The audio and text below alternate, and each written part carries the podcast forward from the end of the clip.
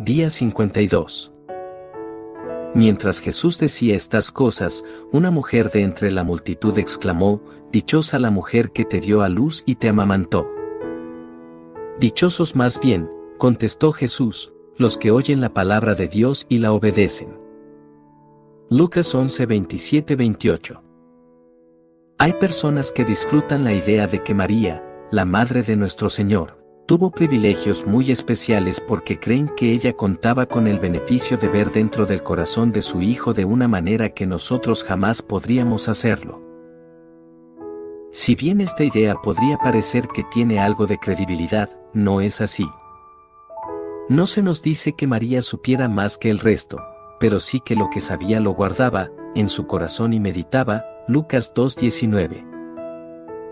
Y de acuerdo a lo que leemos en los Evangelios, ella no parece haber sido una creyente mejor instruida que los demás seguidores de Cristo.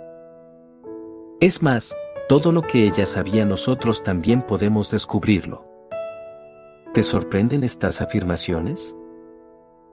Aquí hay un versículo que lo prueba, el Señor brinda su amistad a quienes le honran, y les da a conocer su pacto, Salmo 25:14. Y recuerda las palabras del Maestro, ya no los llamo siervos, porque el siervo no está al tanto de lo que hace su amo, los he llamado amigos, porque todo lo que a mi Padre le oí decir se lo he dado a conocer a ustedes. Juan 15:15 El divino revelador de los secretos nos muestra su corazón y no retiene nada que nos pudiera ser de provecho.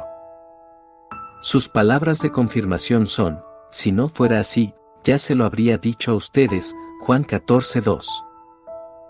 ¿Acaso hasta hoy en día Jesús no se nos revela a nosotros pero no a los del mundo? Por esa razón, no le decimos en ignorancia, dichosa la mujer que te dio a luz. Al contrario, con conocimiento bendecimos a Dios porque como resultado de haber seguido la palabra con obediencia luego de que Él nos la revelara, tenemos tanta comunión y unión con el Salvador como la que tuvo la Virgen María. Y tenemos tanto conocimiento de los íntimos secretos de su corazón como el que algunos consideran que solo ella pudo obtener, que grande es la bendición de recibir este privilegio. El ángel Gabriel le dijo a María, Te saludo, tú que has recibido el favor de Dios.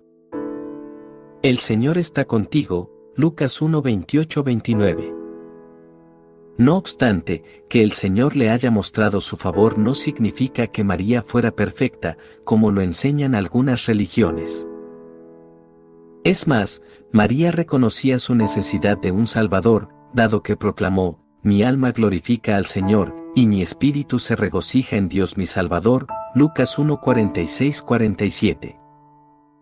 Lo cierto es que todos los creyentes han recibido el favor de Dios, porque solo por su gracia cualquiera de nosotros podemos estar ante el redimidos, perdonados y justificados.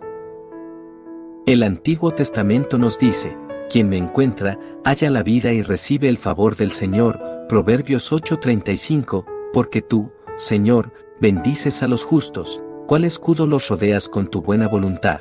Salmo 5:12, y el Señor es sol y escudo, Dios nos concede honor y gloria.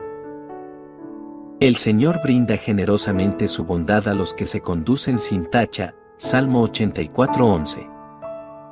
Luego, Pablo cita Isaías 49:8, cuando dice, En el momento propicio te escuché, y en el día de salvación te ayudé. Les digo que este es el momento propicio de Dios, hoy es el día de salvación. Segunda de Corintios 6:2. Padre, que el favor del Señor nuestro Dios esté sobre nosotros.